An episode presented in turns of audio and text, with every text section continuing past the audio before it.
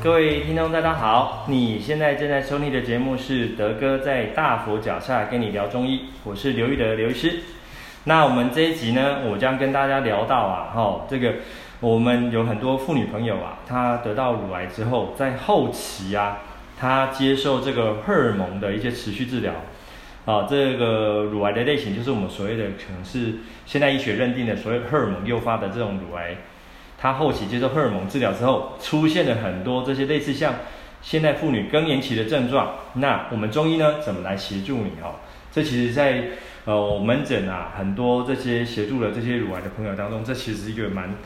蛮大的一个题目哦，而且造成非常多的这个在治疗的这些妇女很大的一个困扰。那我相信朋友有有兴趣的话，可以自己也上网查来非常多相对的一些资料。那我们知道哦，你因为现代医学的认定，他认为说可能就是那个我们的呃 乳房细胞受的那个呃那个雌激素的一些刺激，那产生这些细胞的一些病变，而产生这些我们把它分类是属于做是叫做荷尔蒙诱发的这一类型的呃乳癌。但后期呢，就是因为它经过了这些一开始可能有有手术呢，或者是有接受一些化疗，或者是放射线治疗之后。相对的，客观上比较稳定之后，他认为说还是持续要让我们很多妇女朋友呈现在这种荷尔呃那个更年期状态的情况之下，也就是减少这个体内的雌激素荷尔蒙的刺激，让这些癌细胞啊，就是比较不要不会有活化的一个一个因素，所以才有这些后期的荷尔蒙治疗的产生哈。但是呢，我们知道哈。当这个女孩子，即即便说一般的现在的女孩子哈，女生在进入更年期，即便没有是我们所谓的这些，呃，因为乳癌吃这些用药，我们想一下嘛，更年期妇女常常会有哪些症状？第一个，我们常常听到就是所谓的这个热潮红啊，常常啊身体莫名其妙就是发热哦，即便在天气冷的时候，也是莫名其妙的几阵烧哦，然后晃姐就这样上来，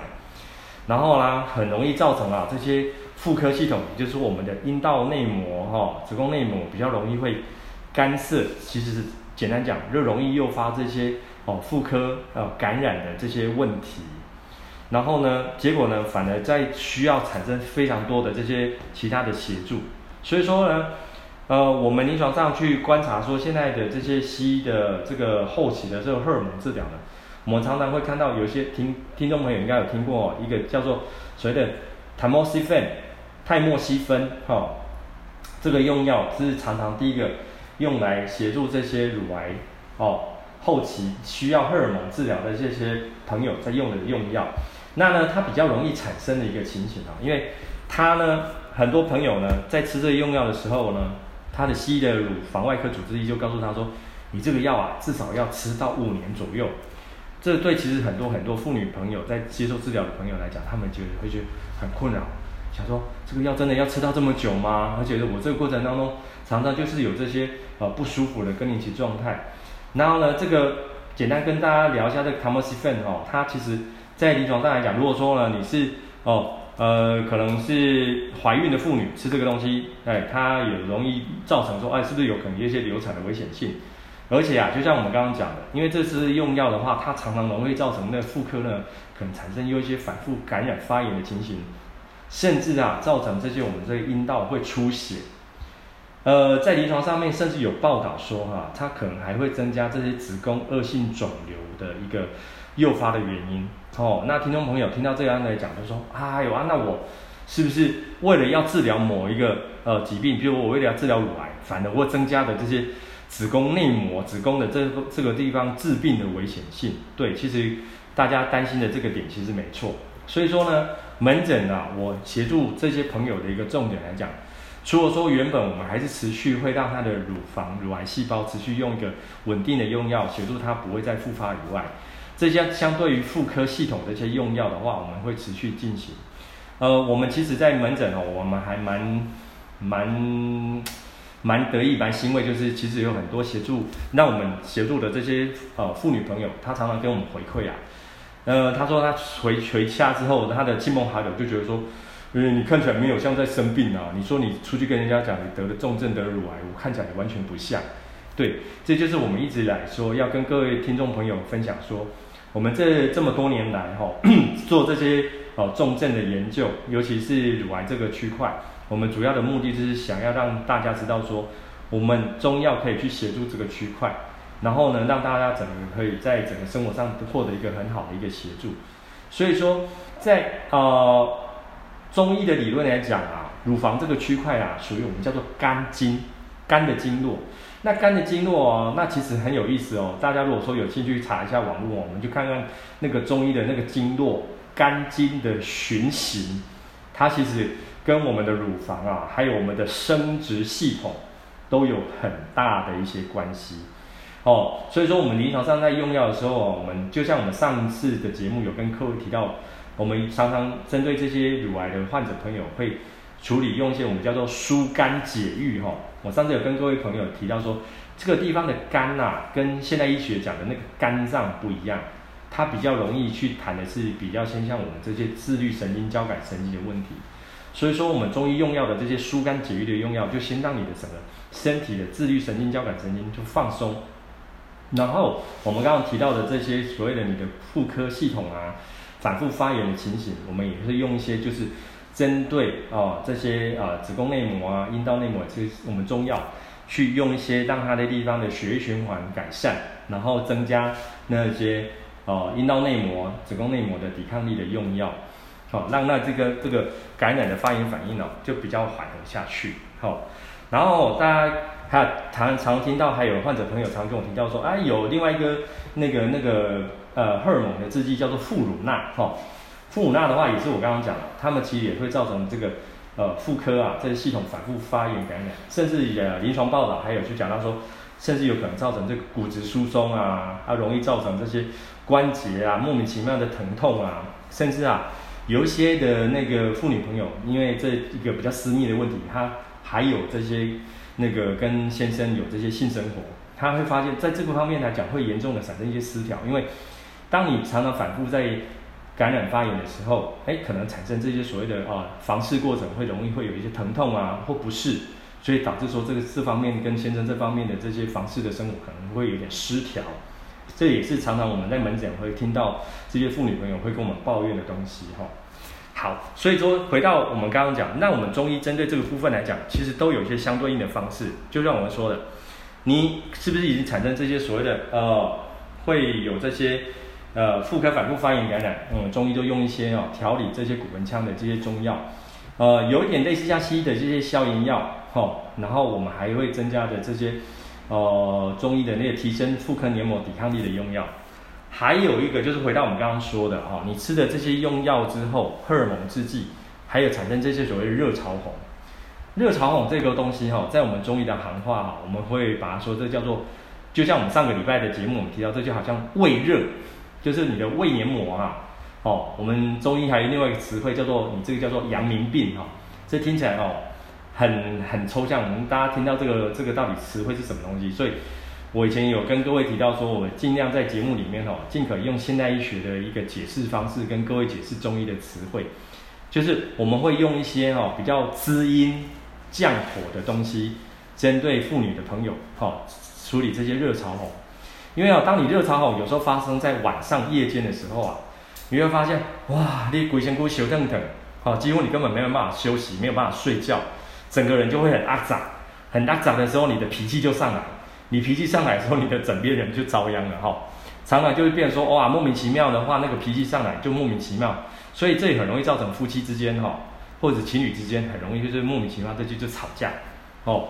互动就变得比较差了之后。还有我们常常看到这些呃妇女朋友常常吃这些荷尔蒙制剂之后啊，常容易会有些疲倦感啊、倦怠感、无力感、干嘛懒感啊，不喜干嘛神神烂烂。哦，这个很有趣，这个有时候就像说，好像夏天哦，夏天我们中暑了哦，中暑的话你会觉得一直觉得哦，一直出汗，一直热潮红啊，人一直懒懒的，甚至会有些恶心、呕吐的这些状况。对，所以说中药啊，我们在针对这方面的用药的时候。我们用一个很有趣的一个一个用法，我就把你这个人呢，当成是你一直处在那个夏天啊，好像中暑的情形。我们用一些可能就是清一些暑热但是我们合并要去滋你这些啊胃阴哦，或者你这体内的这我们阴阳失和，就是说要用一些滋阴降火的方式，把你这些热潮红啊、多汗啊，哈，哦，还有就是那种烦躁的这情形，把它改善。那还有一些临床报道说，哈，这些妇女朋友在吃这些荷尔蒙制剂的时候，容易会有这产生这些腹泻的问题。这个可能就要提到说，哈，因为在很多妇女朋友在来进入这个荷尔蒙治疗之前，他可能已经有一段时间接受过这些西医的这些化疗哦，化学治疗，可能是呃，他一开始前期是用这些呃装置一个这个呃血管啊，血管内管，好方便这个化疗药注射。到后期可能变成是一个比较口服口服化疗药的情形，那这样的情况啊，都有可能造成说我们肠道啊那个免疫机制或者在吸收的一个一个效能变差，然后再加上后来吃这些荷尔蒙制剂之后，可能造成我们肠道的免疫机制又更差，所以它吸收的效能变弱了，就容易也产生这些腹泻的情形。那单纯就以这个腹泻情形来讲，做中药来处理，那反倒是非常的简单哈。我们也是用一些比较哦健脾胃的一些用药，然后当然了，还是我们搭配就是调节这些我们说疏肝哈。所以疏肝这个地方来讲，就是肠胃道也有它的自律神经啊，no，所以说肠胃道的这些自律神经的调节，在这个时候也相对的重要。还有一个更重要的情景就是说哈，在治疗过程当中，长时间吃吃这些荷尔蒙制剂的朋友。呃，我们就回到我们前前几次都会聊到的，可能合并都会有这些情绪啊、睡眠的问题、睡眠障碍。那这个同时候，我们还是会更更着重在这些情绪啊，或者莫名其妙的焦虑感。因为啊，我在过去这么多年协助重症的朋友，我们得到一个结论，呃，这些乳癌的这些朋友哈、他们很容易陷入这些情绪的焦虑感，因为就像我刚才说的。你一个治疗啊，弄到后来，你前面的该动手术的也做了，化疗也做了，结果后来医生要跟你讲说，哇，我这个荷尔蒙制剂至少要吃五年，你会觉得说，哇，这个治疗真是绵绵无绝期啊，什么时候才能够结束啊？有时候光是想到这一点啊，呃，说一个玩笑话，不要说你们，我自己当医生自己都觉得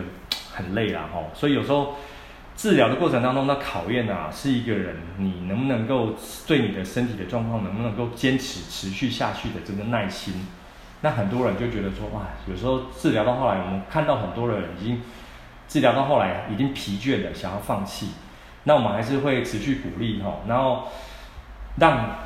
每个来愿意接受我们中医协助治疗的这些患者朋友，让他们真正明显感觉到说，身体是真的能够修复的，而且是很明确。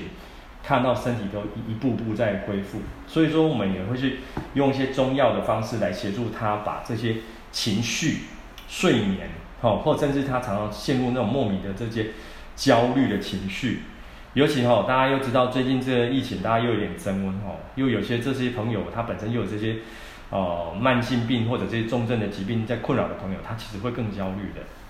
这个是我们在用药这方面就跟大家谈哈，那。我们还是会希望说，哈，我最近这几年，我们蛮常会鼓励大家，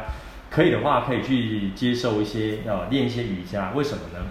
因为呢，我们知道说，我之前有跟各位提到说，哈，其实我自己门诊的统计，很多这些得乳癌的朋友啊，我们发现他都是在生活上啊，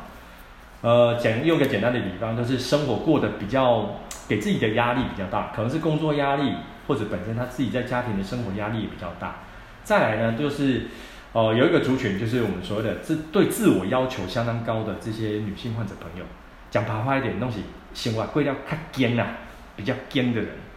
那我都会鼓励他们说，治疗到一个程度了，OK，你的身体相对已经修复到一个程度，我都鼓励他们呢要去运动，最好呢去练运瑜伽。那为什么呢？那瑜伽我们知道他们都有一些对肩膀啊、斜肋有一些开肩的这些动作，那。你要知道，我们中医的理论就是，我认为你的乳癌会产生，其实就是在我们在乳房斜肋这周边的这经络啊，它产生一些比较淤阻，哦，比较不疏通。我们所谓的这些一些中医讲的肝经、脾经哈，都从这个乳房腋下斜肋这个地方有经过。那我们都希望说，你多去练练这些啊瑜伽的这些柔软伸展，甚至多增加这些肩膀开肩的这些动作，好。那所以说，我们呢、啊，希望建立一个，就是除了用药以外，我们希望用一个整合性的一个全能性的医疗。哦，除了说你原本接受这西医的一个一个医疗以外，如果说哈、哦，这地方啊，今天德哥开始要开始跟各位打一下广告哈、哦。如果说你真的身边，你可能你自己本身，或者你的身边有这些亲朋好友有一些问题，就是乳癌相关的问题，欢迎你好、可以如果说有任何问题，你先打电话来我们